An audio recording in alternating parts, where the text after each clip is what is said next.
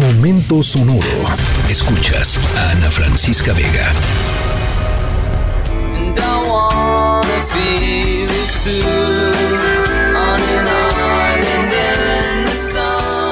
Eh, nos vamos al trópico para la historia sonora. Em, vamos a hablar sobre una isla. Eh, una isla no muy grande, una isla no muy conocida. Em, y decía trópico, pues por la rola The Wizard Island in the Sun, pero en realidad la isla de nuestra historia sonora no es necesariamente una isla tropical. Em, estamos completamente seguros, completamente seguros, 100% seguros de que ninguno de ustedes que nos están oyendo la ha visitado jamás. Es más, nadie en todo el país ha conocido esta misteriosa isla. Eh, que no está en medio del Triángulo de las Bermudas, no está este, en la Atlántida. Em, esta isla es el lugar en donde sucede nuestra historia sonora. Les, diría sí y no. Eh, más adelantito les platicaré un poquito más sobre em, esta, pues sí, misteriosa formación, donde apareció y qué es lo que dicen los científicos al respecto.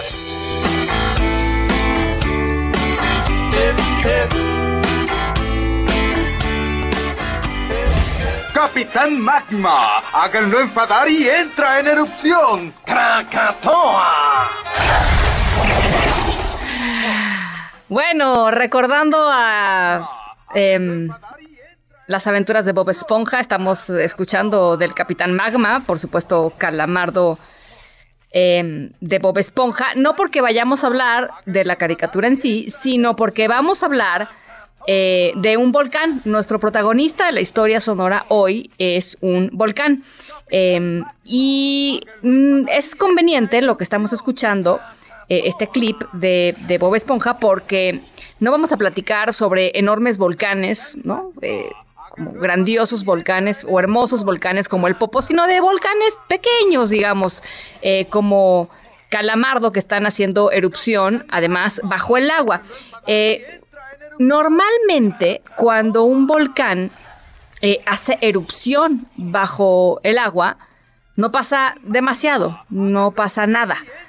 Eh, pero de vez en cuando, de vez en cuando, una erupción volcánica es lo suficientemente especial eh, como para terminar en nuestra historia sonora de hoy.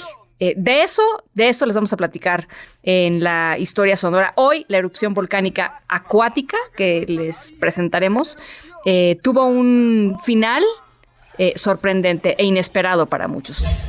Ahora sí, mis amiguitos, ya les voy a interpretar la canción más exquisita que ahorita van a escuchar.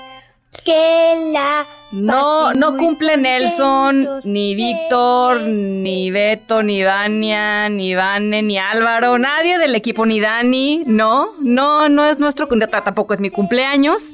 Eh, ¿A quién estamos celebrando? Em, bueno, pues ni más ni menos que a Loto. Loto es una isla que, ojo, eh, acaba de nacer frente a las costas de Japón, eh, después de semanas de actividad de un volcán submarino que finalmente hizo erupción.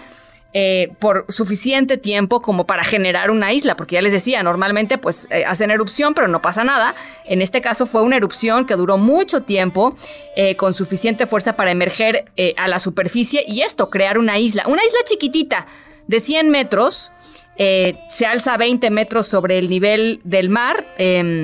El nacimiento se capturó en video, además está increíble, se puede ver a este pequeño volcán humeando con mucha fuerza y después pues la diminuta isla que parece pues una especie de playa gris porque pues por supuesto está casi eh, en su totalidad cubierta por ceniza y aunque Cepillín le cante las mañanitas a esta isla, los expertos dicen que es muy poco probable que no sobreviva, mucho porque eh, pues está conformada por una piedra muy frágil, así es que seguramente muy pronto va a ser tragada por el océano. De nuevo pero increíble el video, ¿eh? se los dejamos en redes sociales para que lo puedan eh, ver, está de veras espectacular ver cómo pues esto nace una isla e imaginar que así pues salieron ¿no? muchísimas de las islas, las, las islas que conocemos eh, en, nuestro planeta. Escríbenos en todas las redes.